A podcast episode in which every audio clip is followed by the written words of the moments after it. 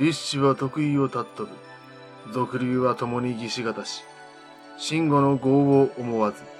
しばらく目先の安きを盗む。百年一瞬のみ。君子蘇散することなかれ。吉田松陰の言葉です。志を立てるためには、人と異なることを恐れてはならない。世俗の意見に惑わされてもいけない。死んだ後の豪苦を思い煩うな。また、目先の安楽は一時しのぎと知れ。百年の時は一瞬に過ぎない。君たちはどうか、いたずらに時を過ごすことのないように。という意味の言葉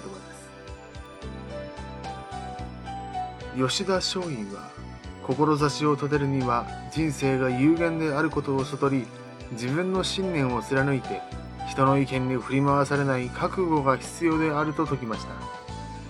人生は有限だと悟った時に、人は初めて人生を生き始めるのではないでしょうか。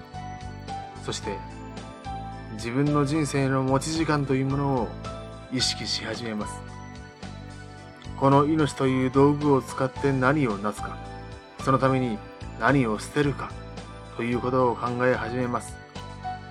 時間が限られているのですから、全てに手を出すことはできません。焦点を定めなければならない。吉田松陰は29歳の若さで亡くなっています。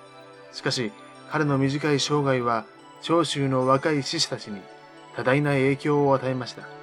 それは松陰が海外列強の迫る中で日本をどうすれば守り抜けるかという一点に自分のエネルギーを集中したからでした。その濃縮されたエネルギーが彼の死後も多くの人々を動かしたのです。立志は得意を尊ぶ。俗流は共に義士が出し、慎吾の業を思わず、しばらく目先の安きを盗む、百年一瞬のみ、君子、蘇散することなかれ。松陰の時代から約150年後の2005年6月、アメリカのスタンフォード大学である人物が卒業生に向けたスピーチを行いました。君たちの時間は限られている。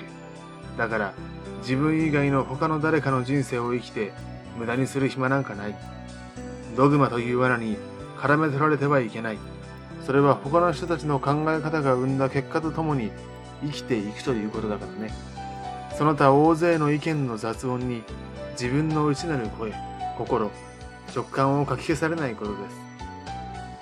自分の内なる声、心、直感というのは、どうしたわけか君が本当になりたいことが何か、もうとっくの昔に知っているんだ。